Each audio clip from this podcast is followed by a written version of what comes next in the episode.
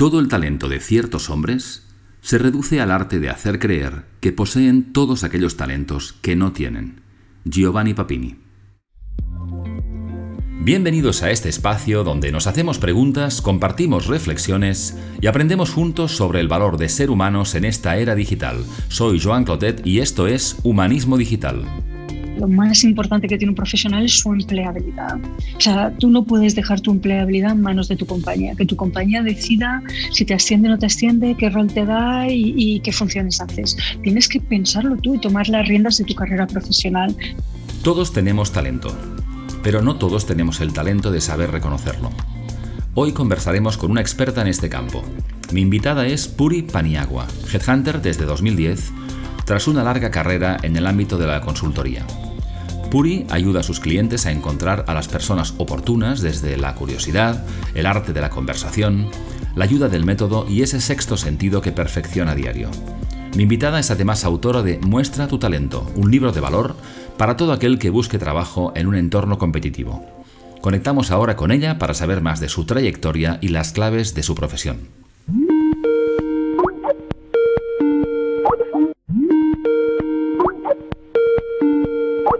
Hola, ¿qué tal Puri? ¿Cómo estás? Bienvenida a Humanismo Digital. ¿Cuánto tiempo? Muy bien, encantada. Sí, la verdad, pero contenta de estar aquí. Lo mismo ¿eh? digo, lo mismo digo, porque hablamos ya hace, hace ya, ya pues un tiempo para, encontrar este ratito compartido que me hacía mucha, mucha ilusión. Sí. Porque hablamos de vez en cuando tú y yo y te siento muy cerca también. Sí. Y déjame decirte en público también que siempre ayudas cuando, cuando te he pedido ayuda y eso hay que agradecerlo y aprovecho para decirlo bueno, al público. Gracias, ¿eh? Sí, sí, es una, una de tus muchas no, virtudes. La verdad es que, bueno, no, sé si es una virtud, pero es que yo creo mucho en, sembrar, no sé, no sé si es sembrar, en ayudar, siempre lo que se pueda, ¿eh? Mm. Pues muy bien. Pero bueno, y creo que luego la vida te lo devuelve con Sin duda, sin duda. Muy bien, Puri, pues empezamos siempre este tipo de conversaciones con la misma pregunta y es ¿quién eres, Puri? ¿Y cuál es un poco tu trayectoria o cómo has llegado hasta aquí, a este momento de tu vida? Encantada. Bueno, la verdad es que yo creo que lo conoces en parte porque coincidimos hace muchos años cuando empezábamos nuestra carrera profesional. Eh, creo que tuvimos mucha suerte, o al menos yo considero que tuvimos mucha suerte. Yo me licencié en químicas totalmente sin vocación, eh, una de esas decisiones que uno toma cuando no, no, se conoce lo suficiente, ¿no?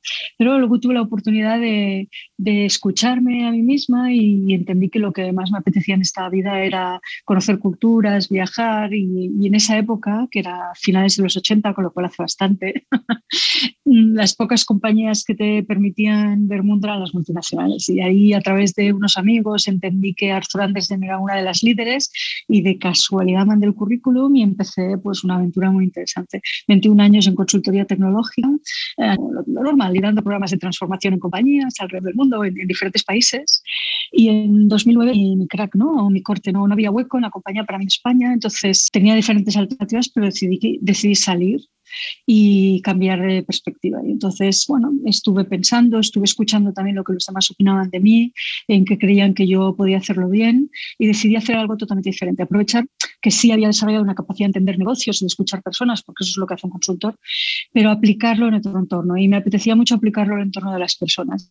Y entonces alguien me sugirió por qué no me hacía Headhunter, que es algo que es muy glamuroso, mola mucho, pero bueno, es, una, es un servicio profesional como otro. Y, ya llevo 11 años y la verdad es que estoy muy contenta. Me, me gusta mucho, estoy encantada. Qué bien. Mm. Qué bien, porque esto no es, no es lo habitual, ¿eh? sabes que bueno, te dedicas a esto, ¿no? Intentar ayudar a las personas a, mm. a encajar esta oferta, esta demanda. Entonces, fíjate, ya que te dedicas a esto, eh, ¿cómo supiste tú que, que, el trabajo que haces ahora era el adecuado para ti? O sea, ¿hasta qué punto crees que pesaron cabeza, corazón, bolsillo, que digo una decisión? Pues bolsillo seguro que no, porque eh, sabes que la consultoría tecnológica está muy bien retribuida, entonces probablemente si me hubiera ido a la competencia hubiera ganado más, pero mm, eh, debo ser bastante fiel, pero yo no me veía vendiendo, eh, siempre vendí 20 años vendiendo que Accenture era la mejor, no me veía yendo a la competencia y a mis clientes y diciéndoles, no, ahora la mejor es Price, Everest, no, no me veía en eso, ¿no? Entonces, bueno, mm, quería un sector donde tuviera que aprender cada día, por tanto, algo que, fuera dinámico, que, pudiera entender de diferentes sectores, quería pasármelo bien y las personas son muy divertidas y, quería sentirme útil. sea, en, tecnología hubo una época que yo creo que eso está cambiando. El concepto de seniority eh, está empezando a estar considerado positivamente en las tecnológicas, pero en esa época tan dura, en, la década del 2000, a los cuarenta y pico mm, te veían mayor. Entonces yo pensé, joder, quiero entrar en un sector donde puedas tener valor cuando tenga los 50, 55 y los 60. Entonces, o te vas al sector legal o te vas a ser headhunter, porque no hay muchos sectores donde, al menos en ese momento, la edad se, considerará un valor. Y bueno, la verdad es que la idea me lo dieron varias personas que me conocían, que estuve hablando, yo por eso también aconsejo a la gente que busca cambiar, que hablen con muchas personas, porque muchas veces los compañeros, los jefes que te ven desde fuera, te, te, aprecian mejor y saben decirte, oye, tus fortalezas son estas, ¿por qué no intentas aprovecharlas? Y así fue en mi caso. Un par de personas me orientaron y decidí entrar en este sector y estoy encantada. ¿eh? Es difícil, al principio hay que aprender, no es fácil, pero, pero bueno, la verdad es que estoy muy satisfecha. Qué bueno. Y bueno, y también eso que dices, ¿no? De, vernos también con, con, ojos ajenos, ¿no? Sí, súper importante. A veces tenemos más foco en lo que nos falta y no en lo que nos sobra, ¿no? Lo damos por descontado, ¿no? Y que de alguna manera los que nos conocen o los que no nos conocen, una mirada más fresca, nos dicen, oye, pues Puri, en esto eres muy buena, ¿no? Y ahí, no, sé. Y en otras cosas quizá no, ¿no? Pero al menos es decir, oye, si, lo, si tu fortaleza son las relaciones, relaciones con los clientes, entender negocios, quizá no tanto la profundidad tecnológica, por ejemplo, pues busca un sector donde eso sea un valor. Entonces, bueno, en este caso, por ejemplo, ser relacional era muy importante, yo era muy relacional. Entonces, bueno, pues, pues eso. Entonces, lo que hice, de hecho, me hice un 360 informal. Recuerdo que les mandé un correo a una serie de personas y les pedí que me, me, me contaran en qué yo era fuerte y en qué me veían peor, que tengo alguna amigo que le puse una cruz. no, que se lo agradezco mucho a todos porque la Un ex amigo. la sinceridad es fundamental. Yo creo que es lo más importante mm. que hay y, y me ayudó mm. muchísimo, me ayudó un montón. Y luego, eh, y luego esta década que, que llevo, es complicado. O sea, a veces yo creo que infravaloramos la dificultad de entrar en un sector nuevo, entrar en una función distinta, crear una marca. O sea, esto es un sector, como he contado muchas veces, súper atomizado. Entonces hay marcas de las compañías, pero no son tan importantes. Al final es, eres un consultor y tienes que crear tu marca personal, te voy a contar. Y crear una marca personal lleva tiempo. Una vez un cliente de retail de una moda de bebés me dijo, crear una marca de bebés cuesta 10 años. Y yo pensé, bueno, pues igual que una marca en, en cualquier cosa, ¿no? O sea, cuesta que la gente confíe en ti, que empieces tú a tener experiencias como para generar eh, eh, confianza. Entonces, bueno, lleva un tiempo de errores y de, y de aciertos. Mm. Muy bien. Muy bien, mira, has tocado un tema varias veces ya en, tu, en tus respuestas que, es, que tiene que ver con el autoconocimiento, ¿no? Conocerse mejor, conocerse a través de los demás. Y claro, tú te dedicas a un trabajo ahora que tiene que ver con, con conectar, ¿no? Una necesidad de un cliente tuyo, con buscar el candidato la candidata apropiada. bueno, en mi opinión, si conocerse ya es un trabajo de por vida, encajar una demanda profesional entre el candidato y el cliente y, acertar no me parece nada sencillo. ¿no? Entonces yo quería preguntarte qué, factores crees que son más, más importantes o más determinantes para conocer lo suficiente de, de, todo lo que hace falta para encajar todas las piezas. Es súper, a mí me parece divertido. ¿eh? fíjate que esto, como todo, hay una metodología, un método, ¿no? Pero básicamente yo creo que la mayoría de los consultores que yo conozco tenemos el mismo. Conceptualmente, valoramos tres aspectos o tres ámbitos. Uno es el de las experiencias y para mí es el más fácil, pero es importante entender el profesional si ha desarrollado una función o ha desarrollado siete funciones, si ha desarrollado siempre la misma o ha ido creciendo, si ha crecido en responsabilidad, si, si ha obtenido resultados positivos, si ha estado en una geografía o ha trabajado en varias, si ha llevado equipos complejos. O sea, una es la parte de la experiencia, que normalmente son hechos y es la más fácil de entender. Y bueno, y te da pues una cierta percepción del, candidato. La segunda, que a mí me parece muy difícil, la segunda y la tercera son muy difíciles, pero estarás de acuerdo. La segunda son los soft skills. Se trata de saber si el candidato es líder, se trata de saber si es un buen jefe, si tiene capacidad de influencia, si sabe resolver conflictos, si está orientado a conseguir resultados. Entonces, bueno, en parte normalmente es a través de las, de las entrevistas basadas en competencias de preguntas, etcétera. Eh, y bueno, y muchas veces a mí me parecen fundamentales las referencias, el preguntar a personas que hayan trabajado con el candidato. Y la tercera parte, que también es importante, es la de la personalidad. La personalidad es fundamental. O sea, hay personas que al final son, no sé, eh, positivas o, valoran, están orientados al, aportar valor o están orientados al dinero. hay una serie de factores. ¿no? Nosotros en ocasiones, por ejemplo, para, para la personalidad usamos algún test de mercado, por ejemplo, Hogan, que es muy conocido. A mí me encanta la parte de los descarriladores, ¿no? que es entender cuáles son las características del individuo que son positivas en un entorno normal, pero que bajo presión te llevan a tener comportamientos negativos, ¿no? Por ejemplo, eh, el control, ¿no? No sé, siempre pongo el ejemplo de la reina Leticia, la pobre suerte que no, seguro que no va a oír el podcast, porque debe ser una persona controladora. nunca sabemos, ¿eh? nunca sabemos. sabemos. Pero ella debe ser controladora, lo cual puede ser positivo. O sea, tienes el control de las cosas y todo fluye. Pero en alguna ocasión le ha pasado, como ante los medios, en la famosa catedral de Mallorca, que ese exceso de control se ha percibido muy negativamente, ¿no? A mí me pasa, por ejemplo, que cuando hay que resolver algo, yo tomo la iniciativa y lo resuelvo por encima de todos los demás. Entonces, eso en un entorno normal puede ser positivo. Cuando hay estrés, los demás no me perciben positivamente. ¿no? Entonces, entender el individuo que tienes enfrente, cómo reacciona en situaciones de estrés también es difícil y es importante. En fin, que valoramos experiencias, soft skills y personalidad.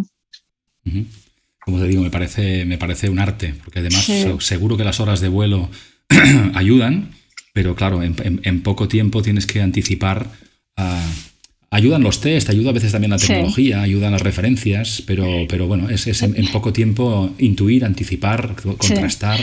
para tomar la mejor decisión posible, ¿no? Sí, yo creo que hay una parte ya, no diría yo piel, diría experiencia. A veces, para simplificar o hacerlo gracioso, eh, digo que somos una especie de sexador de pollos cuando tú debes, yo me imagino que estos pobres que nunca he visto ninguno, si estás todo el día viendo o sea, terminas identificando, ¿no? Nosotros es que hay días que tengo cuatro, cinco, seis entrevistas, algún día incluso más, ¿no? Lo normal puede ser cuatro, cuatro, cuatro conversaciones, cinco. A lo largo de la semana del mes son muchas. Entonces, si tienes interés y luego vas, vas aprendiendo, ¿no? De la percepción inicial, de luego en el fondo cómo era el candidato, tal, ostras, eh, el aprendizaje es intenso. Es que ya yo creo que te sientas con una persona y percibes muchas, muchas cosas, ¿no? Antes de que te diga algo, ya estás captando en tu, en tu sentido arácnido, ya te dice sí, cosas. Sí, sí, totalmente. ahora, en digital, ahora hacemos la mayor parte de las entrevistas en digital, cambia, cambia mucho, pero yo recuerdo que antes de la pandemia y, y, las que todavía hacemos físicamente, es que yo ya tenía mi ritual. O sea, nosotros tengo una sala donde hago las entrevistas, entonces tú entras y yo estoy pensando dónde va a estar ubicado el candidato, si se ha sentado, si está de pie, en qué lugar de la sala. O sea, es como vas tomando nota de, todo. ¿no? Y, bueno, todo eso te da una composición. Sin duda. Se te, afina el radar en la distancia. Totalmente. sí, sí, sí, Muy bien, muy bien. Mira, Puri, tú eh, te dedicas a pues, algo parecido a lo que me dedico yo, que tiene que ver con el talento, con las personas, y has hecho algunas excursiones también en el mundo de la literatura. ¿eh? Has escrito varios libros que pondremos también en, en, las referencias, las notas del programa. Pero me gustaría preguntarte por el último que has escrito, que he leído hace poco y que me ha gustado mucho, que es Muestra tu talento. Y la pregunta es simple, es ¿para qué lo escribiste y, qué propones a, sus lectores? Sí, eh, para ayudar a las personas que están en transición de carrera o que pueden plantearse en algún momento cómo mejorar en su carrera profesional. La verdad es que ese fue el objetivo y así se lo planteé al editor cuando tuve la oportunidad de hablar con él casi de casualidad. Y bueno, el, o sea, el origen fue porque en pandemia a nosotros se nos paró el mercado, las compañías dejaron de contratar casi al 100% o al 95%. Entonces, bueno, estar todo el día en casa, 24 horas sin tener una ocupación, es muy duro, ¿eh? probablemente igual de duro que las personas que estaban trabajando 15 horas al día, que hubo muchos. ¿eh?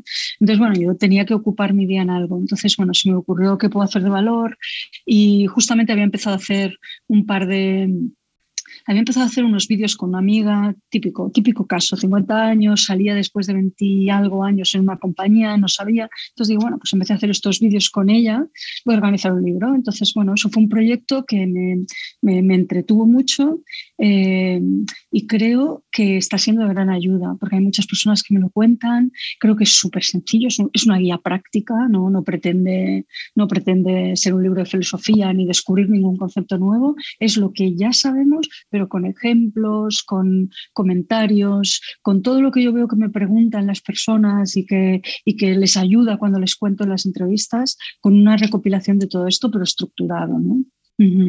A mí me parece, me parece muy útil y además cuando lo leí, claro, la mirada interesante es que se hace desde tu mirada, que es la persona que está tomando decisiones, quizá no la decisión final, pero ese filtro con criterio, porque el, candidato o candidata que está, el que está en ese proceso, pues bueno, va, a cada entrevista, pues seguramente en función de la circunstancia o, cuánto tiempo hace que busca trabajo, pues bueno, se, enfrenta a sus propias inseguridades. Bueno, es un, es un proceso que no es como mínimo cómodo, ¿no? Entonces, que desde tu propia perspectiva, que estás al otro lado, pues des las herramientas y pongas tu experiencia.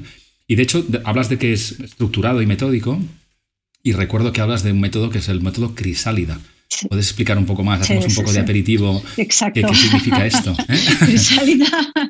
no sé cómo surgió. Bueno, tiene, tiene mucho sentido porque al final la transición de carrera es el paso de la situación anterior a mariposa, ¿no? De usar a mariposa. Mm. Cuando tú encuentras el lugar en el que quieres estar tiene mucho que ver también con mi experiencia. ¿no? Yo digo una, y ahora cuento el método, ¿eh? pero una, algún comentario en el libro cuento que cuando yo hice mi cambio profesional, un amigo me dijo, es el momento ideal. Yo tenía 45 años y entonces me dijo, es ideal porque a los 20 y algo, y eso lo comento en diversas ocasiones, tomas decisiones sin conocerte a ti mismo, con una base de experiencias muy limitadas. Te casas, te vas a vivir, empiezas a trabajar en un sector, igual no te gusta, pero no lo sabes. A los cuarenta y pico, que mucha gente se está replanteando la carrera, tiene mucho sentido, ya te conoces y, entiendes mucho mejor el mercado, entonces es bueno replantearse qué quiero hacer en mi vida. Pero bueno, Crisálida es, es esa evolución del profesional y básicamente es un enfoque súper sencillo de marketing aplicado a los candidatos. Es decir, es como voy a sacar un producto al mercado, voy a sacar un nuevo suavizante cabello al mercado, un nuevo detergente. ¿Qué hacen en marketing? Básicamente, tienes que entender bien cuál es tu producto, cuál es tu value proposition, propuesta de valor, elevator pitch, llámalo como quieras, pero básicamente es qué valor vas a aportar al, al mercado y cuál es tu diferenciación. Si tu valor no se transmite correctamente o no eres diferente, no te va a comprar nadie. Y anda que no hay ejemplos de detergentes que no los ha comprado nadie. pero bueno, entonces ese es el primer punto, que es definir bien el producto y que tenga una diferenciación importante y se comunique. Luego tienes que entender muy bien este producto dónde tiene sentido. Esa parte es difícil. Hay gente que lo tiene muy claro, que sabe él en qué sectores, en qué tipos de compañías va a tener sentido y ahí hay gente que no conoce la realidad y, no sé si sueña o navega. ¿no? no hay nada peor que tomar decisiones sin información.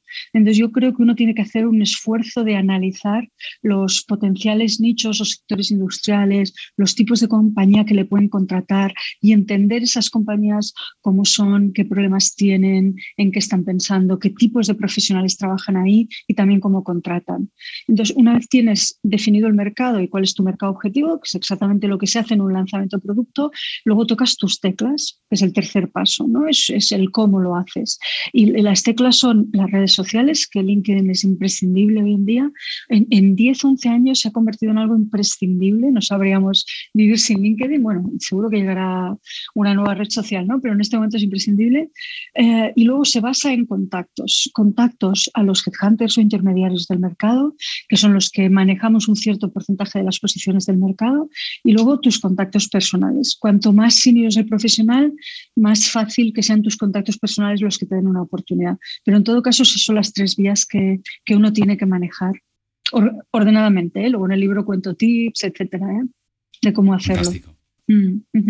Fantástico. Mira, antes, cuando, justo antes de conectar, estábamos hablando tú y yo de, liderazgo, ¿no? Y, de, cómo, de cómo está cambiando o no ah, en, estas, en esta época así pospandémica, ¿no? Que nos expone eh, un poco a todos, ¿no? Y de hecho tú y yo, otro tema que en el que coincidimos es que nos formamos en la misma escuela de coaching, eh, Tú, en Madrid y yo, en Barcelona, pero gracias a tu recomendación, por cierto, yo también escogí la misma escuela, una conversación después de, de conocerte a ti. Pero conectando las dos cosas, pues bueno, pues te quería preguntar, ¿no? Este, nuevo estilo de liderazgo más cercano al coaching, o sea, más basado también o que potencia más las preguntas, la humildad, en lugar del conocimiento experto, las directrices. Entonces, ¿tú ves desde tu experiencia una cierta transición, digamos, primero en la demanda de los perfiles de liderazgo? ¿Se, piden otro tipo de, un, otro tipo de skills que tienen más importancia? Y, y la segunda pregunta es dos en uno, es si ves que es posible la transición de personas que han crecido y tienen experiencia y han sido reconocidas por determinado estilo directivo a que haya una transición hacia, hacia lo nuevo. Bueno, Hay que ver si es distinto, ¿no? ¿Cómo, lo ves? La, segunda lo cuento después, pero obviamente depende de si esas personas son conscientes o no de que necesitan cambiar o que les conviene cambiar, ¿no? Pero la primera, y es, es, lo que hablábamos también antes de empezar, o yo creo que hay una necesidad en la compañía pero no son todavía conscientes de que parte de la solución al problema, y ahora lo cuento, es esta transición del líder mentor o jefe que te cuento lo que tienes que hacer o te lo grito, al líder coach que te pregunto, te ayudo, hago que tú te desarrolles a ti mismo, que te equivoques para que aprendas, etcétera, ¿no? O sea, en realidad los síntomas, eh, y lo comentábamos que, que, hay un artículo muy interesante en McKinsey que salió en septiembre, que es Great Attrition, Great Attraction, más o menos, entonces comenta que, por ejemplo, en Estados Unidos entre abril y septiembre del 2021 se han ido, han dejado quit sus compañías 19 millones de empleados. Sobre un mercado de 149 millones es un 12% en cinco meses. Y eso está pasando en todas las geografías. En España, pasa menos porque tenemos un mercado muy difícil, una, o sea, tenemos un mercado con un 14% de desempleo, pero se está yendo gente, se está yendo gente sin trabajo, que eso no pasaba antes. Eh, y luego hay compañías a las cuales les está costando atraer y retener talento, sobre todo de gente joven. La gente joven se está yendo mm. por 5.000 euros a otro lado, no se sienten comprometidos o no, no, no, se sienten felices. ¿no? Entonces, básicamente lo que hacen las compañías es lo de siempre. ¿no? ¿Cuál es el problema? Pongo una solución que es, por ejemplo, pongo dinero, les doy un bono, les subo el salario, se están haciendo las consultoras. Los jóvenes sienten que eso les está diciendo que son un número más, que es una transacción, que no les importa a la compañía. Lo que en el fondo la mayoría están pretendiendo es tener una conexión emocional. Hay parte de gente que ahora está hablando del propósito. La gente joven le parece muy importante el propósito de la compañía. Yo creo que a los adultos, los de nuestra generación, quizás no, no, no lo acabamos de percibir tan importante, pero sí queremos sentirnos parte de la compañía, involucrados, comprometidos y que somos importantes para la compañía. Y, mi, mi forma de ver la solución es que ahí tienen mucha importancia los managers llama a los managers, directores, la gente que gestiona personas. Entonces, en este país, y me imagino que en los americanos pasa lo mismo por lo que yo he conocido, nadie te enseña a ser jefe te dan un mm. curso, pero nadie te enseña a ser jefe. Mm. No te entienden, no te enseñan cómo hay que desarrollar a alguien, cómo hay que hablarle, cómo hay que escucharle, cómo hay que hacerle preguntas, cómo hay que dejarle que se equivoque. Y, y en muchas compañías, y más en este país, en las tradicionales, tenemos culturas jerárquicas con mucho jefe tóxico jefe tóxico que no escucha, que grita, que no trata adecuadamente. Pues, claro, si sumas a todo eso que la pandemia nos ha hecho reflexionar y que además nos ha enseñado que se puede trabajar con flexibilidad, teletrabajo, diferentes ubicaciones, menos tiempos en la oficina, hay compañías que están teniendo y van a tener problemas de atracción. ¿no? Y eso que en este país tenemos un 14% de desempleo, que si no, entonces van a tener que hacer algo para que eso cambie, ese entorno de trabajo cambie y la gente sea más cercana y tenga una cultura más inclusiva a todo el mundo, no sé, un estilo más Google de alguna forma. Mm. Y ahí hará falta líderes distintos, que sean menos mentor y más coach. Pero yo creo que todavía nos falta camino. Nos falta camino. Sí, Hay trabajo por hacer y lo que decías, ¿no? El darse cuenta, ese darse cuenta que, ¿no? Si lo que te ha servido hasta ahora y lo que tú decías, ¿no? A veces no, se les han dado herramientas o apoyo para hacer la transición, pues que a lo mejor no se dan cuenta porque los sufridores o perceptores de su estilo de liderazgo son sí. personas y nunca les, nunca les preguntan, ¿no? o, la compañía pasa un 360, una evaluación de abajo arriba, o es que ni lo saben, ¿no? Sí, luego yo creo que hay mucho jefe, o sea, hay mucha compañía y mucho jefe que es que no les interesa. Porque si tu manager te está dando resultados, ¿a ti qué te interesa saber cómo trata a la gente? Es que no sabes si el tipo escucha o no escucha. hay, muchas anécdotas. Yo me acuerdo de un cliente mío que tenían, no recuerdo 13 centros de trabajo en España, etcétera, ¿no? Entonces cambiaron al consejero delegado.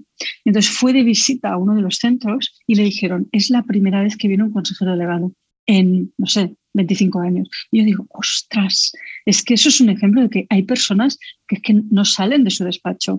Entonces, cuando el mm. de arriba no sale de su despacho, los demás no salen de los suyos.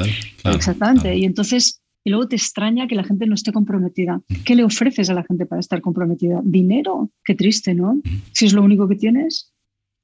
Bueno, lo que decías antes, además, cuando pasamos por épocas como estas, transiciones, un confinamiento, más distancia de por medio, pues claro, es decir, te, te, das cuenta con números, cuando la rotación es más alta o no te la explicas, cuando la gente no quiere venir a trabajar contigo porque tu fama pues eh, como Atila, no crece la hierba y, empiezas a tener una fama negativa. Sí, no me hace gracia, ¿no? Porque luego decidirán hacer programas estos. Vamos a formar a la gente. Hay que, a lo mejor hay que hacer una reflexión más pausada y escuchar a las personas. Sin duda. Sin duda. Pues mira, vamos a hablar un poco de cine ahora. ya verás, no, te quiero descolocar, ¿eh? Pero fíjate, me, ha venido a la mente una, una, persona que hace un trabajo que está al final del proceso del que haces tú. Sí, sí, sí. y, es, y estaba pensando en, en, la película Up in the Air, no sé si la has visto, de George Clooney. Sí, sí, la he visto. Porque... ¿Te acuerdas, no? Que trabaja en una compañía que, que bueno, las empresas externalizan en esta empresa para despedir personas, ¿no? Y hay una, una escena bastante conocida en la que está despidiendo a un directivo al que intenta convencer de que el proceso sea ordenado, fluido y con poco ruido, y le hace una pregunta que le impacta al hombre, ¿no? Que le pregunta cuánto le pagaron por renunciar a, sus sueños, ¿no? como una manera para que este hombre se dé cuenta de que a lo mejor con el despido tiene una oportunidad de abordar sus pasiones o perseguir sus sueños, ¿no? Entonces tú que estás evidentemente no estás no te dedicas a esto al final del proceso que no debe ser muy, muy agradable estás justo al principio. sí pero sí que me gustaría preguntarte si en tu experiencia te has encontrado en estos años como, como headhunter a muchas personas que, que sigan persiguiendo sus sueños, que su conexión no esté tanto en el, en el conseguir el rol, sino con algo que tiene que ver más profundo, más, más, más propósito, no sé. Yo, creo que el propósito es, eh, lo persiguen más las nuevas generaciones que quizá las personas que están en 40-50. ¿no? Yo creo que quizá por, por, oportunidades de mercado, por, por el tipo de, de, vida que hemos vivido. ¿no? Eh, sí creo que hay muchas personas que no se lo han planteado nunca, es que yo creo que, tenemos muchos condicionantes y no nos damos cuenta, ¿no? Pero uno empieza a trabajar y se va cargando de condicionantes que no te dejan tener la libertad de decidir si realmente este es mi sueño y dónde quiero estar. Entonces, normalmente los condicionantes son económicos, ¿no? O mm, familiares. Entonces, eh, yo creo que en muchas ocasiones nos, no sé, nos amarramos a un nivel de vida económico que no nos deja tomar decisiones. Si sumas eso a que en España tenemos la famosa mochila que parece que nos pesa muchísimo y que nadie se quiere ir sin dinero y que tenemos un mercado muy difícil porque tú en Estados Unidos te vas y mañana tienes un empleo. En, el otro día hablaba con un compañero de Praga, me decía que en Praga tenían un 0,5% de desempleo. 0,5%. Si es que tú puedes hacer, ahí puedes perseguir tus sueños. En España es más difícil. Entonces, es verdad que hay personas que persiguen el sueño, luego a veces el sueño no tiene sentido, ¿no? pero sí lo persiguen, pero en general nos vamos cargando mucho de condicionantes que, que, no nos dejan realmente ser lo que queremos ser. ¿eh? Estoy muy de acuerdo contigo y, seguramente el revisarlo de vez en cuando para ver cuán, cuán libres somos, para cambiar cuando necesitemos hacerlo o cuando vengan a buscarnos, no parece muy compatible con una hipoteca de 30 años, estoy contigo, pero, pero sí que es verdad que, bueno, mientras tenemos trabajo también ocuparnos también de nuestra empleabilidad y tener más libertad de cambiar cuando necesitemos, pues es algo que sería útil. Fíjate que a mí, mm. yo estoy muy de acuerdo con eso, es uno de los conceptos que también hablo en el libro, ¿no? Porque, eh, o sea, lo más importante que tiene un profesional es su empleabilidad.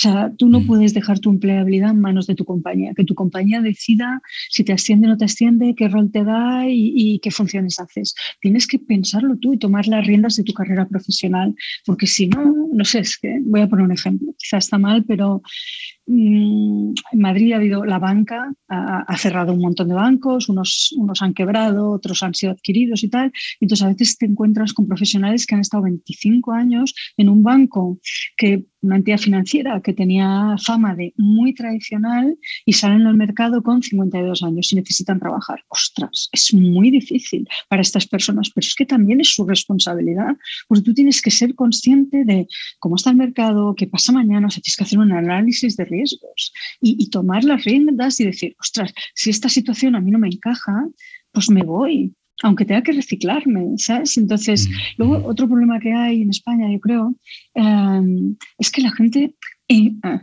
no, no, todo el mundo, hay mucha gente que se forma, pero hay escasez de formación. Si tú miras en general todos los currículums, etcétera, hay muchas personas que dicen, bueno, estudié, estudié de los 18 a los 23 y luego los cursos que me ha dado la compañía, pero no se preocupan de decir, tengo que actualizarme, cómo, cuáles son las competencias que quiero desarrollar. Hay gente que sí, pero en general no hay mucha. Es como yo ya estudié, ya mi vida profesional. sí. y de manera muy, muy reactiva, ¿no? Cuando hay una vacante, cuando hay un proyecto, pero, pero más, más, desde dentro en quién soy o qué me gustaría ser o en qué soy bueno y quiero seguir ser mejor, pasa muy poco. Entonces el problema es que tu empleabilidad es clave. Es clave. Entonces tienes que ser consciente de cómo la estás gestionando. Mira, ya, que hablamos de empleabilidad, y en este caso, pues que nos escuche desde España, en este caso, pues hacías la mención de ese 14% de desempleo, y en otros países, eh, en Praga, pues evidentemente mucho menos, ¿no? Pero nos escucharán personas que no, que no tienen trabajo, ¿no? Y que a lo mejor llevan tiempo buscándolo. Y que a lo mejor pues están pensando en el mundo del headhunter, en los directivos y les pilla lejos, ¿no? Entonces, me, gustaría que, pensaras en esas personas que a lo mejor no, no, no, van a llegar nunca a un proceso en que intervenga un headhunter. ¿Qué cinco consejos, qué cinco cosas concretas? Ah, antes apuntabas cosas que, explicas muy bien en el libro, ¿no? pero ¿eh? si, alguien esto lo pilla, le, pilla lejos, ¿qué, cinco cosas concretas crees que les harían útil a una persona y debería hacer bien de manera ineludible para, para, para encontrar trabajo ahora mismo en un entorno complicado? Sí, yo creo que lo primero es lo que hemos dicho, es ser o tener un espacio para reflexionar y entender qué producto eres. Es verdad que, lo cuento muy conceptualmente, pero da igual. Si tú eres técnico o si eres especialista en mecánica, tienes que saber que soy especialista en mecánica y no en carrocería y soy muy bueno, soy capaz de hacer siete coches a la hora, soy capaz de lo que sea. Tienes que entender qué producto eres y en qué crees que te diferencias de los demás. Y seguro que tienes algo, excepto que tengas 20 años, seguro, todos tenemos una diferencia que está basada o en nuestra personalidad o en nuestras capacidades soft o en las experiencias que hemos tenido. Pues he trabajado tres veranos, eh, no lo sé, recogiendo aceituna donde sea. hay experiencias que también te dan una diferenciación. Entonces es importante entender qué puedes vender de ti mismo. Y eso hay gente que le cuesta mucho. Luego hay que ver hay que saber y conocer también dónde vas a irte a vender y saber que si, por ejemplo, quieres apostar por una compañía tecnológica, eh, la mayoría de las tecnológicas te puedes comunicar directamente con ellas porque contratan directamente. Eh, tienes que saber que el sector energético está demandando perfiles y contrata gente de otros sectores. Tienes que entender a dónde vas a trabajar. Es verdad que, que quizá para niveles no directivos es más difícil, pero mm, haciendo el ejemplo tienes que saber a dónde vas a aplicar ¿no? No vas a aplicar, a, no sé, por decirlo algo, eh, aplicar hoy en día, no sé, al Banco Popular es complicado porque ya no existe, ¿no? Entonces tienes que saber a dónde vas Entonces, y, entender eh, la realidad. Yo siempre cuento la anécdota del sector lujo, que a veces hay gente que te dice, ay, me encantaría el sector lujo. Pues a mí los bolsos también me gustan, pero el sector lujo en España es muy pequeño, son compañías familiares, mm, no encajan quizá profesionales que vengan de, no sé, de Repsol, no tiene sentido, ¿no? Entonces hay que entender a dónde vas a venderte. Luego hay que tener un buen currículum. Un buen currículum tiene que tener un buen encabezamiento, como el telediario, dos frases que llamen la atención. Luego tiene que tener tu experiencia profesional indicando tus responsabilidades, que no tienen por qué ser las funciones exactamente, y explicando qué has conseguido tú en ese rol para la compañía. Y si puede ser que el currículum tenga indicadores. Es decir, todo el mundo sabe lo que es el Santander, pero a lo mejor si pones, eh, no sé, la compañía mm, Lireco, pues la gente no sabe que es una compañía que vende y distribuye papel, qué volumen tiene, cuántos empleados. Tienes que poner indicadores que, que, den a entender la complejidad del entorno en el que has estado trabajando, tanto de la compañía como tuyos propios. Un buen currículum es fundamental, un buen perfil en LinkedIn y a partir de ahí ser ordenado en el método que vas a seguir. Es decir, tienes que hacerte un plan y decir, os voy a aplicar cada día a cinco posiciones de InfoJobs o de LinkedIn, o voy a llamar a cinco headhunters, o voy a llamar a cinco contactos. Tienes que tener un método, ser riguroso, medir los resultados y en función de eso ir analizando los códigos de botellas. Creo que no te he dicho cinco, pero bueno, espero que, no, buenos, consejos. Buenos consejos, fíjate, me haces pensar en, que es un, el trabajo de encontrar trabajo. Y que muchas veces no lo hacemos muchas veces, con lo cual estar bien acompañado y porque con un poco de suerte no tendremos que hacerlo muchas veces, a lo mejor sí durante nuestra vida, pero es un trabajo en sí mismo, que requiere un método y que requiere experiencia. Luego es verdad que desde el punto de vista emocional necesita que tengas confianza en ti mismo, que flaquea en muchas mm. ocasiones y tienes que tener confianza en ti mismo y, y tesón y tesón y pensar, yo lo voy a conseguir, o tengo que ir viendo por qué no funciona, porque sí, seguir viendo qué es lo que te vale y lo que no te vale. Y mucha resiliencia. Mucha resiliencia. Mm. Muy bien, pues mira, por cuestión de tiempo, Puri, te haría muchas más preguntas, pero nos da tiempo para una más. Y como hemos hablado mucho de factor humano, vamos a hablar un poco de tecnología. Vale. y, fíjate, la tecnología está, está presente en, nuestra vida, también en la gestión del talento hace muchísimos años, también en la selección. He visto algunas experiencias también de candidatos jóvenes en empresas americanas que les, les sensorizan, les están analizando los, los, los, rasgos faciales, o sea, totalmente monitorizado con tecnología, supongo que para tener más volumen de hacer un primer filtro, ¿no? Pero me gustaría preguntarte por esto, ¿no? Es decir, cada vez hay más tecnología que también apoya, digamos, ese proceso para entender mejor al candidato o la candidata. Pero, ¿qué aspectos de una conversación como las que tienes tú a diario, como mencionabas antes, crees que nunca podrá, ni debería, añadiría yo, realizar la tecnología? Claro, a mí me parece difícil. Antes hemos hablado que medimos tres cosas, experiencias, eh, soft skills y personalidad. Yo probablemente creo que si tenemos un volumen de datos importante, eres capaz de ver qué experiencias son adecuadas para las funciones que buscas en tu compañía. Pero es que los soft skills y la personalidad me parece tan difícil de tener información o datos como para que tú puedas predecir, oye, este va a ser un buen líder, no lo va a ser, tiene visión. Es difícil. ¿eh? Me parece que tienes una base de datos. Supongo que tendrías que analizarlo en base a tests, porque son los únicos que te pueden indicar la personalidad un poco por encima y las soft skills, pero las soft skills no sé cómo las medirías. Y luego comparar con una base de datos que te pudiera predecir si esa persona va a encajar o no en la compañía. Yo creo que todavía nos falta, ¿eh? por suerte. Digo, bueno, a mí con suerte no me llega y no me echan. pero yo creo que todavía nos falta, todavía nos falta. Y una parte Mm. Y, aunque evolucione muchísimo, porque como cualquier profesión y cualquier trabajo que se vaya acompañando o aumentando con tecnología, al final esa capacidad, esa intuición, esa... No mm. sé, a veces no sabemos explicar, ¿no? Esa, esa, esa sí, intuición. Hay personas que tienen olfato y no te saben explicar por qué, pero aciertan y miran hacia atrás y todo esto, pues realmente aciertas, ¿no? Mm. Y, y hay ciertas capacidades que no. sí, yo a veces digo, veo al candidato y me lo imagino o no en la compañía, con las personas que yo conozco, que eso también es muy importante. Y ahí le ves uno Es estilo, mm. es forma de comunicar, lo que valoran en la compañía. No sé, a veces dices, joder, veo un candidato y lo veo pretencioso. Y sé que el cliente es una persona muy llana. Ostras, me preocupa, ¿no? Aunque luego tenga las competencias técnicas.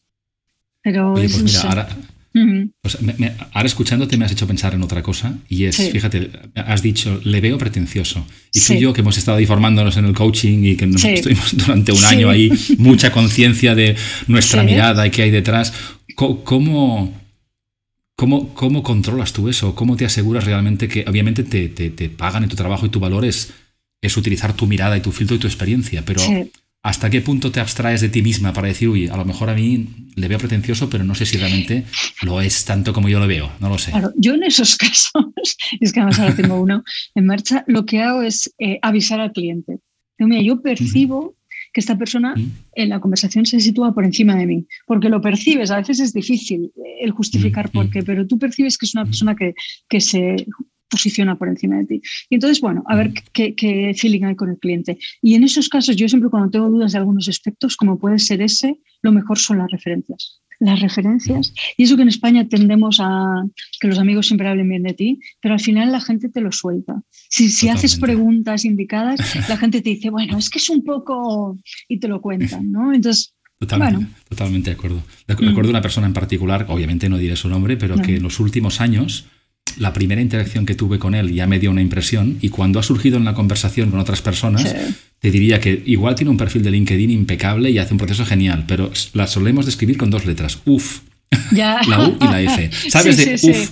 y muchas personas te empiezan, te empiezan con el UF y luego te cuentan o te cuentan y por discreción pues tampoco, tampoco, Pero ese tipo de cosas que, transmitimos, ¿no? Y que, pues siempre, bueno, que son, que son más o menos evidentes, menos para nosotros, que somos los que generamos ese UF. ¿no? Y luego a mí también me resulta muy útil, y supongo que los compañeros de profesión también, indagar, preguntar. Mm. O sea, preguntar en mm. detalle, ¿no? Y entonces la gente se suelta y ahí vas viendo si solo habla del mismo. Hace unos meses eh, tuve un candidato que incluso cuando salí de la entrevista en la sala de al lado tenemos un equipo de trabajo interno y me dijeron, uff, solo se oía yo, yo, yo, yo. Era como, nada, oye, y el cliente le contrató, ¿eh? le avisamos, ¿eh? Pero dijo, me da igual. bueno, oye, nunca se sabe. muy bien. Nunca se sabe. Oye, Puri, por temas de tiempo tendremos que dejarlo por hoy. Me ha, encantado volver a conversar contigo. Lo, mm. lo, seguiremos haciendo porque lo que está pasando a nuestro alrededor pues, es muy interesante y, bueno, está en nuestro campo, en algo que nos apasiona también. Y nada, darte las gracias por este rato compartido. Un placer, Joan, por la oportunidad. Espero que no, que no dejemos mucho tiempo en volver a hablar, como digo ahora, con pantalla de por medio o no, porque estamos un poco lejos ahora mismo. Yo voy menos a Madrid que antes. Pero bueno, ya buscaremos el momento y el canal, pero no puede pasar tanto tiempo. ¿eh? Así que nada, muchas gracias por, por este rato compartido y por tus ideas. Y una última, una última pregunta, Puri, que las personas que te descubran hoy y que quieran saber más, yo pondré los links de las cosas que has mencionado, de, tus libros, pero algo más que quieras que, podamos poner ahí, que las personas que te busquen, que te contacten. No, yo en LinkedIn suelo estar activa, respondo, o sea que, que bien. Es verdad que bueno, ah. uno tiene que entender que un headhunter se debe a sus clientes, lo digo porque si no nos contacta todo el mundo que busca trabajo y estamos invadidos de mensajes, pero, pero bueno, para compartir ideas, etcétera, en LinkedIn siempre, siempre contesto. Fantástico. Pues nada, lo pondremos a nosotros del programa y lo dicho, un placer Puri. Igualmente. Y, nada, nos, vemos bien pronto. ¿eh? Muy bien, buenas tardes. ¿eh? Gracias Puri, hasta pronto.